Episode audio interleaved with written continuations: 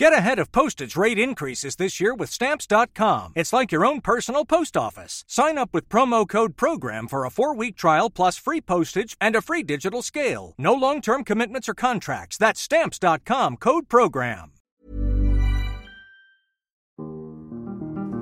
Salut, chers auditeurs. L'art peut-il être un outil au service de notre santé mentale Vaste question. Ce qui est sûr, c'est que l'art peut nous aider à réfléchir à des questions qui nous concernent tous. La sobriété, par exemple. Comment imaginer un futur à la fois sobre et désirable? Et c'est quoi au juste la sobriété? Toutes ces questions sont au cœur de la nouvelle exposition de la Fondation Groupe EDF, notre sponsor, qui s'intitule Demain est annulé de l'art et des regards sur la sobriété. 23 artistes de toutes les disciplines, peinture, photographie, sculpture, musique, mais aussi des témoignages de scientifiques, tout est réuni, non pas pour délivrer un message, mais pour explorer la notion même de sobriété, pour ouvrir notre esprit critique et pour explorer des chemins vers un monde durablement vivable. Demain est annulé, ça se passe à Paris, rue Récamier dans le 7e arrondissement. Alors bonne visite et en attendant, bon épisode.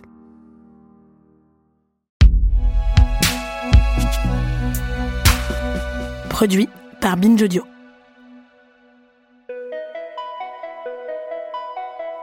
Un soir, je me retrouve chez mes parents. C'est une occasion rare, on se voit pas beaucoup, on vit aux quatre coins de la France. Et puis dans ma famille, on rigole beaucoup. Le burn-out professionnel, c'est cet épuisement dû à une surcharge de travail très importante avec euh, une personne par exemple qui a ce sentiment de, de ne pas y arriver. Mais là, j'arrive pas à rigoler. Alors je quitte la pièce pour aller pleurer un coup en me disant que j'en ai marre de ce rythme de fou.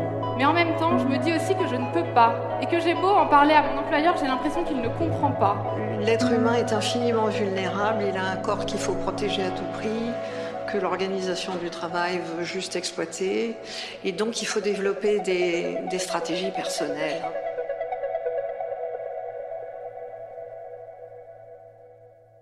J'ai toujours suivi le courant. J'ai grandi dans une famille euh, qu'on peut appeler de notable, donc euh, mère médecin et père euh, dans une haute fonction d'entreprise, et avec un, historique familial de réalisation dans le travail. J'ai toujours suivi cette exigence de réussite, tout en étant très consciente, et mes parents me le répétaient, que je pouvais vraiment faire ce que je voulais de ma vie professionnelle. Mais il y avait un peu cette injonction à faire des hautes études, aller le plus loin pour avoir le choix. Et ce choix, je l'ai pas vraiment choisi parce que je suis rentrée un peu comme ça euh, sur les conseils d'un copain dans un grand cabinet de conseil parce que euh, la porte était ouverte, il y avait de la lumière, donc je suis rentrée et je me suis encore euh, laissée emporter par ce fleuve hautes études, grand cabinet de conseil prestigieux et avec un début de carrière euh, super sympa. Je comprenais rien du tout à ce que je faisais, mais euh, c'était très sympa. Il y avait vraiment euh, une bande de copains en plus avec qui je travaillais qui faisait que même si profondément j'aimais pas vraiment ce que je faisais dans mes premières missions, bah ça se passait super bien, c'était l'éclate et, et j'ai beaucoup aimé mon début de carrière professionnelle. Et après j'ai changé de cabinet, je suis allée dans un plus petit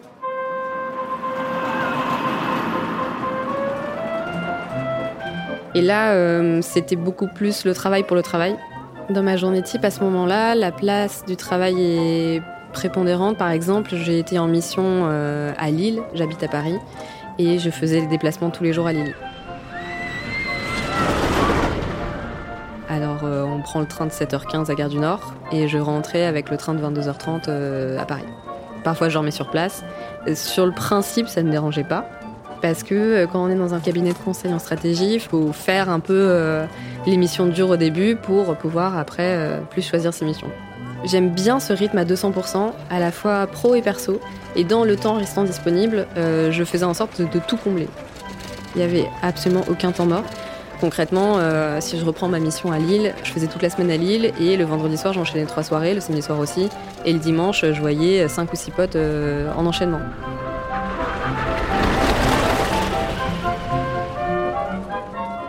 Il y a un côté euh, hyper euh, grisant et enivrant dans cette euh, roue du hamster là qui accélère, qui accélère, qui accélère et on se fait un peu emporter par l'action. Et ce qui fait que j'avais pas de coup de pompe parce que de toute façon j'avais pas le temps d'avoir un coup de pompe.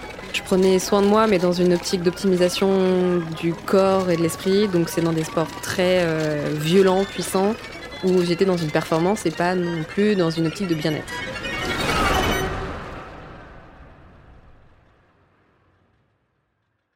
Et mars 2020, c'est le confinement pour le Covid.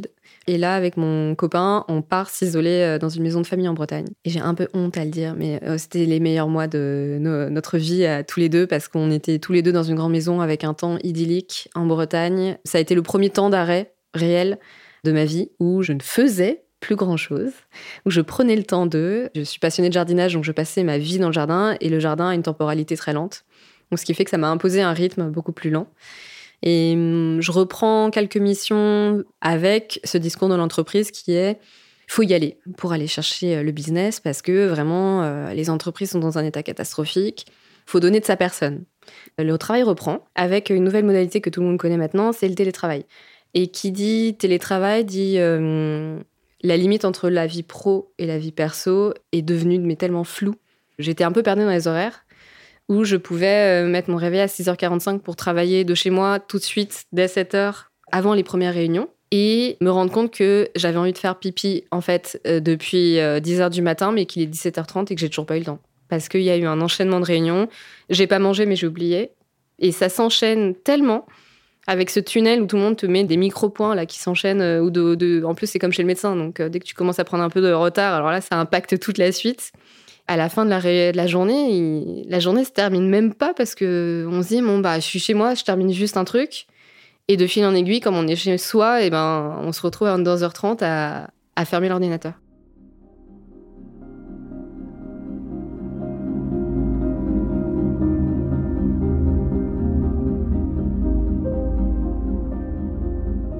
Un jour, après une grosse réunion, je dois rédiger le compte rendu qui est déjà quasiment fait. Il me reste vraiment pas grand chose, juste relire, euh, formaliser, euh, ajouter quelques petites touches finales et envoyer aux participants.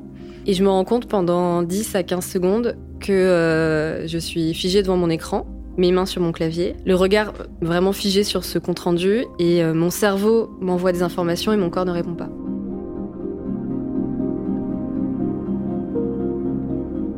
Il y a un temps qui se passe qui me paraît infini mais finalement qui n'a été que quelques secondes où je ne réponds plus du tout de mes actions.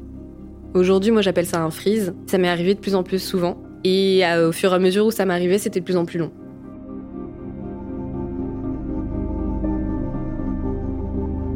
Donc en plus de ce phénomène de freeze, je développe d'autres symptômes, et notamment un symptôme où j'ai une, euh, ce que j'appelle une boule d'émotion, qui monte au niveau de la gorge et qui vient m'empêcher de parler et qui finalement euh, explose par un torrent de larmes. Et quand je parle d'un torrent de larmes, c'est juste des sanglots, mais tellement violents que tout le corps est pris de spasmes et c'est intarissable.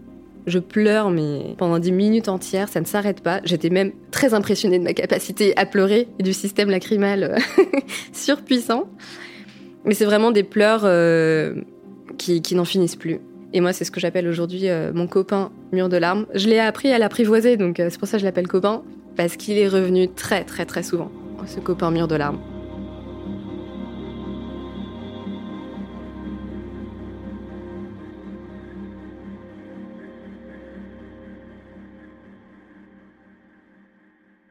Et au-delà des symptômes physiques, il y avait des, des mots forts que j'utilisais. C'était il faut que je tienne, je peux pas m'arrêter parce que je suis indispensable sur tel ou tel projet. Il y a un gage aussi euh, complètement de réussite et d'échec. C'est-à-dire que si jamais je demande à être retirée de ce projet, j'ai un sentiment de culpabilité et d'échec qui est tellement fort, mais tellement fort que c'est même pas concevable. Je suis quelqu'un qui arrive quand même à verbaliser assez bien, ce qui fait que mon copain euh, m'a souvent renvoyé ce que je disais. Et je lui disais, mais c'est pas. Non, j'ai pas dit ça. Et il me disait, non, non, tu viens de le dire quatre fois. Le verbe tenir, le verbe j'en peux plus. J'entendais qu'il y avait un problème, j'entendais que j'étais fatiguée, je réalisais que j'étais réellement fatiguée. Mais bon, on continue. En sept ans de carrière, je me suis jamais arrêtée. Je savais même pas en quoi ça consistait un arrêt maladie. Pendant toute cette période, au-delà des, deux symptômes et de la verbalisation que je faisais, je, dormais bien, mais je dormais mal. Je faisais des vraies nuits parce que j'étais exténuée physiquement. Mais le matin, je me réveillais, mais comme si j'avais passé la soirée en boîte. Ben, en fait, ta pile, elle est pas juste à plat, elle est oxydée. Ce qui fait que l'oxydation de ta piel, elle monte de plus en plus. Et que même si tu dors 8 à 9 heures, il te reste plus que 5% d'énergie restant disponible dans ta pile parce qu'elle est complètement. Euh, elle est foutue. Et en plus, je mangeais mal dans le sens où je mangeais plus en fait. Le midi, juste, euh, je préférais travailler et avancer dans ma to-do list, euh, ma, liste de tâches qui n'était juste interminable, que prendre 5 minutes pour manger un truc rapidement.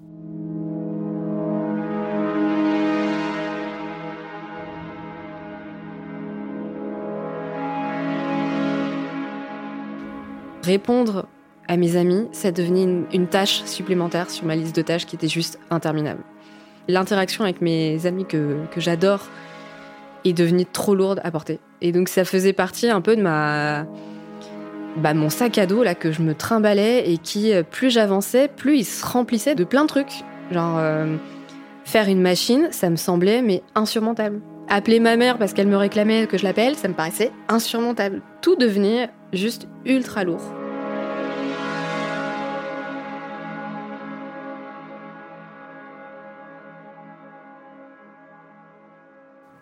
Je pars quelques jours en Bretagne pour me reposer, parce que c'est vraiment un endroit qui me fait du bien.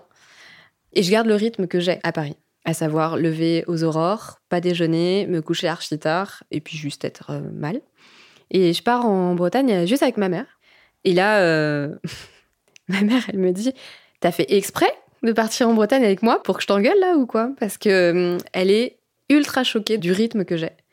Elle me dit que c'est juste euh, là, je suis en train de me détruire. Et donc, elle devient un peu mon, mon gendarme, le flic à l'horaire.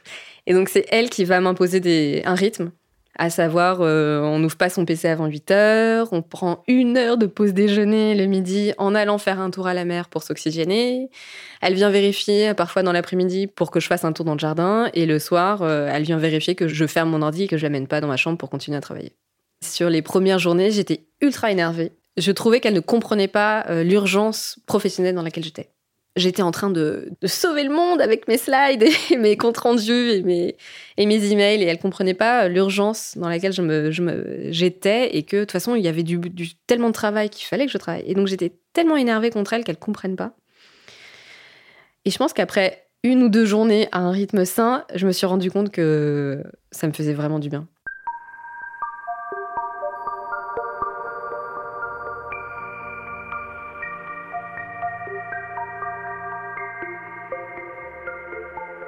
Déjà, j'ai remangé le midi. C'est quand même agréable de déjeuner parce que l'énergie euh, de l'après-midi est totalement différente. Et j'ai retrouvé un peu un sommeil beaucoup plus réparateur, ce qui fait que j'ai de nouveau redormi euh, où le matin je me sentais reposée.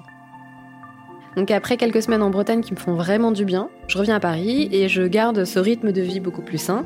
Et donc ça tient bien jusqu'à ce que structurellement l'émission revienne donc, euh, pour la première fois de ma vie, je verbalise que ça va pas. Et je me rappelle, je me vois rentrer dans le bureau de mes, boss et dire Je crois que j'ai un peu trop de travail. Et ce un peu trop de travail, il est tellement tout petit par rapport à la charge que je portais. Mais c'était la première fois de ma vie que je, je formulais que ça allait pas. Et en face, on m'a dit C'est à toi de te protéger, faut que tu apprennes à dire non, et tu devrais te décharger de tel ou tel projet.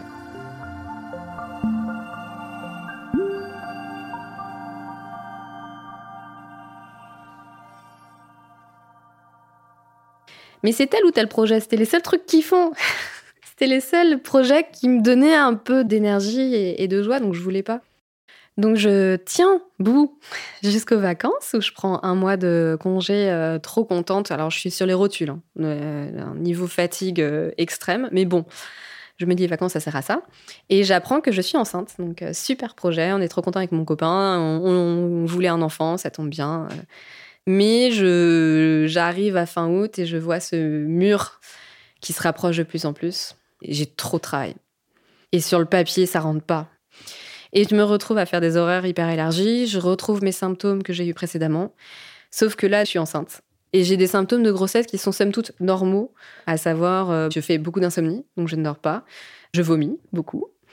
Émotionnellement, c'est un chamboulement euh, monstrueux. Donc ma petite boule là, qui se transforme en torrent de larmes, alors là, c'est la boule de bowling dans la gorge et c'est le torrent de larmes qui dure vraiment très longtemps. Pendant toute cette période-là où, euh, étant enceinte, c'est vraiment mon copain qui m'a fait cet effet miroir. Et c'est lui qui m'a dit, euh, en fait, ça va pas. Et en plus, vous êtes deux là. Donc, tu vas prendre rendez-vous avec ta sage-femme. Et je prends rendez-vous avec la sage-femme. Et franchement, en y allant, je me dis, bon, si je m'arrête deux jours, après il y a le week-end, Franchement, ça fait quatre jours, je dors bien et lundi, je reviens. J'arrive chez la sage-femme, entre deux torrents de larmes euh, et mon copain mur de larmes, j'arrive juste à formuler que j'ai beaucoup de boulot en ce moment, mais que je pense que c'est la, grossesse quoi qui me fatigue, parce qu'on m'a toujours dit euh, on est fatigué quand on est enceinte, etc. Et là, ma sage-femme m'avait dit oh non, on peut être fatigué en étant enceinte, mais là, dans l'état dans lequel vous êtes, il y a autre chose. c'est pas que la grossesse. Moi, je voulais tout mettre sur le dos de la grossesse. Hein. J'arrivais toujours pas à prendre conscience qu'il y avait quelque chose de beaucoup plus profond qui n'allait pas. Donc la sage-femme m'arrête 15 jours. Sur les trois premiers jours, euh, je me sens soulagée. Mais après, très rapidement, je compte les jours avant la fin de mon arrêt. Et donc, j'avais déjà pris rendez-vous avec elle. Et j'arrive juste pas à me reposer. Je dors toujours pas. Je suis dans un état d'épuisement. Et elle m'arrête de nouveau.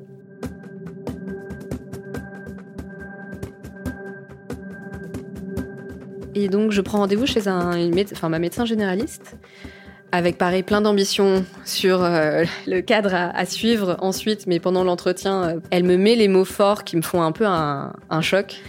Vous êtes en burn-out, ce qui vous arrive c'est normal. La grossesse c'est juste un, un amplificateur de ce que vous vivez, et donc ça vous a fait arrêter plus tôt, mais vous êtes juste, entre guillemets, en burn-out.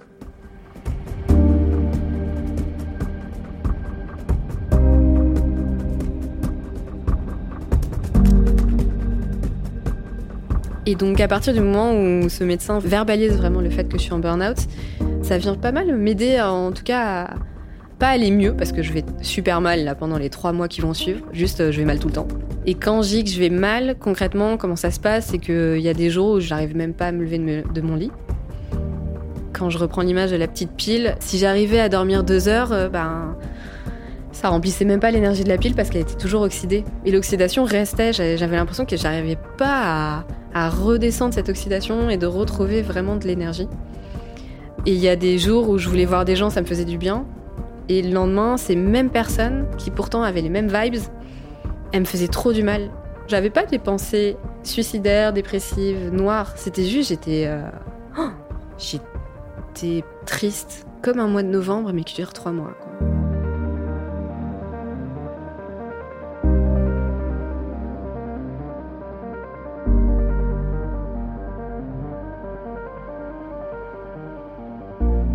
j'ai eu un sentiment d'échec ultra violent. De type, euh, bah pourquoi, euh, pourquoi ça m'arrive à moi déjà? Pourquoi j'échoue? Je comprenais vraiment pas ce qui m'arrivait et j'avais beau lire des choses dessus, je, je, je comprenais pas pourquoi j'avais eu ce moment de faiblesse.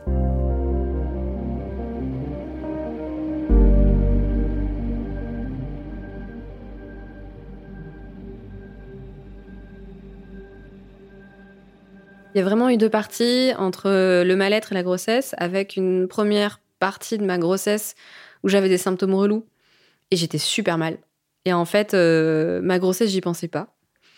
Et j'étais beaucoup plus concentrée en me disant priorité à toi à aller mieux pour que après tu sois vraiment disponible pour ce petit être qui grandit en toi et que bon de toute façon les premiers mois t'as rien à faire t'es plutôt encore mobile donc euh, euh, vraiment fais-toi du bien et à partir du moment où j'ai pris conscience que je retournerais pas au travail et que j'allais enchaîner mes arrêts maladie avec mon congé maternité, là, je me suis déchargée d'un poids euh, monstrueux. Et je me suis dit, ah, je vais pouvoir juste euh, passer à l'autre compartiment, à savoir le compartiment grossesse. Et là, on va pouvoir y aller à fond. Enfin, quand je dis à fond, c'est. Euh, je pensais réellement à la grossesse et à l'arrivée de, de, mon fils tous les jours. Alors qu'avant, mais c'était parfois. ah oui, tiens, euh, mon ventre il a grossi, mais je j'avais juste pas du tout la disponibilité mentale pour y consacrer du temps. Six mois après le début de mon, arrêt pour burn-out, j'accouche d'un petit garçon qui va très bien, très bonne santé. Contrairement à tout ce qu'on m'avait dit, franchement, j'ai pas été très fatiguée sur le début des premiers mois. Bien sûr, tu te réveilles toutes les cinq minutes. Euh, en plus, j'allaitais, donc euh, c'était physiquement assez éprouvant. Mais j'avais été tellement dans un état de fatigue inimaginable pendant ma grossesse et pendant ma convalescence que franchement, ça allait. Ça m'a ultra aidé à vraiment arrêter de penser au boulot. À la fois, c'était quelque chose d'ultra violent à vivre une grossesse et une convalescence burn-out. Mais en même temps, euh, moi, j'en suis assez contente parce que ça a été vraiment un, très bon allié, un très bon atout pour me concentrer sur moi, sur mon fils, euh, sur mon, ma famille et arrêter de penser au travail.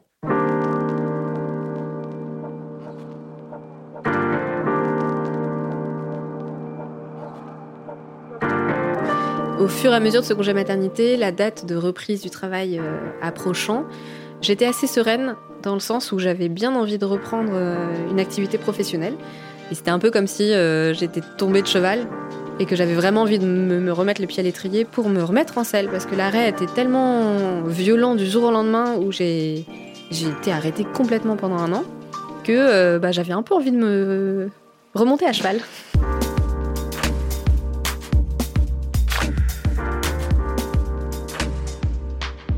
L'accueil a été super bienveillant, très chaleureux, les gens étaient euh, très sympathiques, très compréhensifs, ils prenaient beaucoup le temps aussi de parler, de m'accueillir.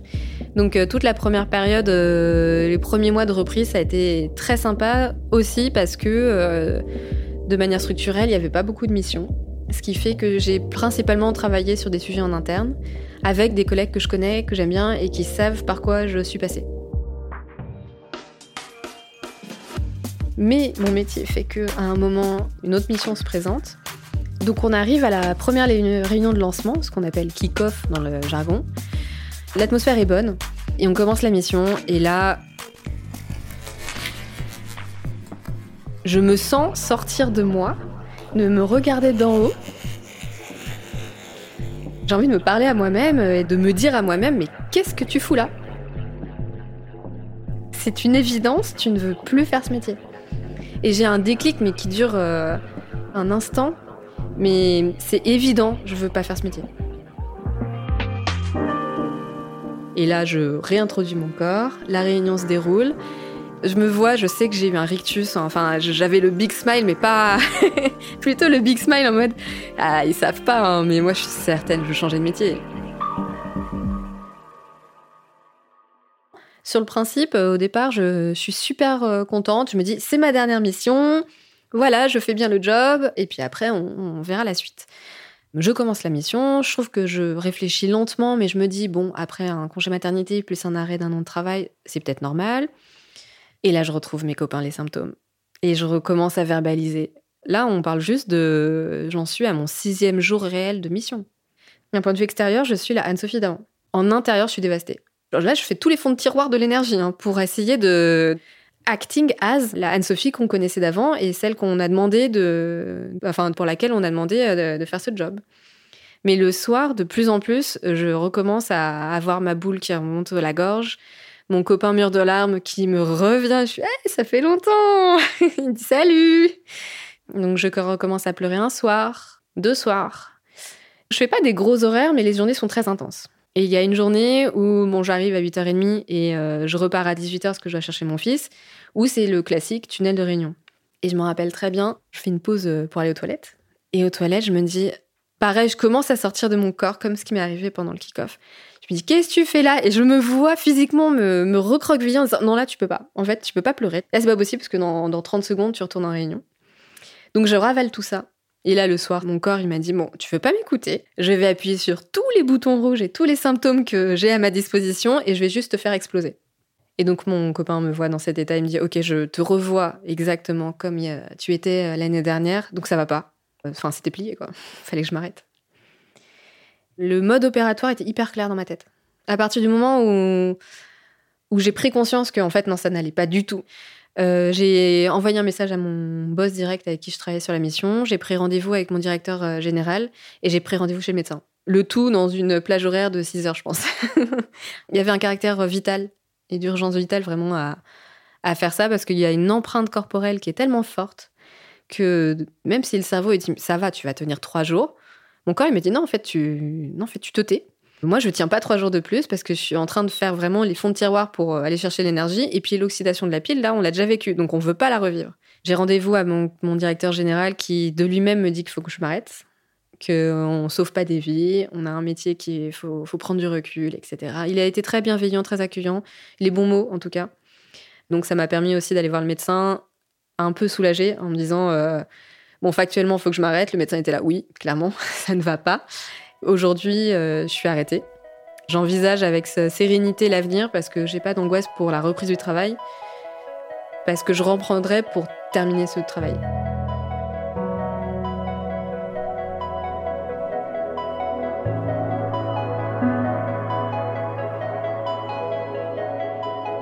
J'ai une certaine euh, sérénité dans le sens où je suis en train vraiment de terminer le chapitre, terminer l'histoire. On ferme le bouquin et euh, j'ai trop hâte de commencer le nouveau livre. Quoi.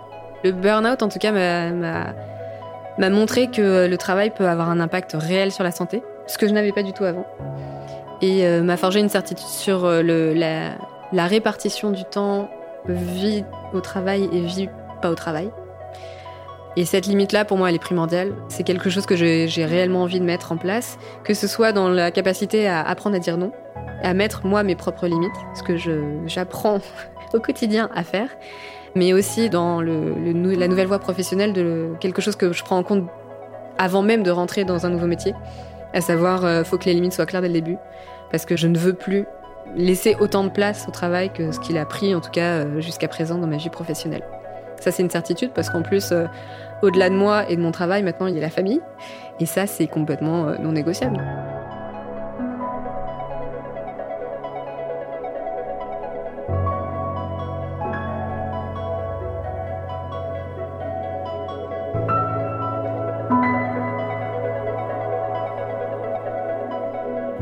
Après la pluie est un podcast de Binge Audio. Entretien mené, enregistré et monté par Lola Berthet. Réalisation Paul Berthiaud. Production Naomi Titi. Coordination éditoriale David Carzon.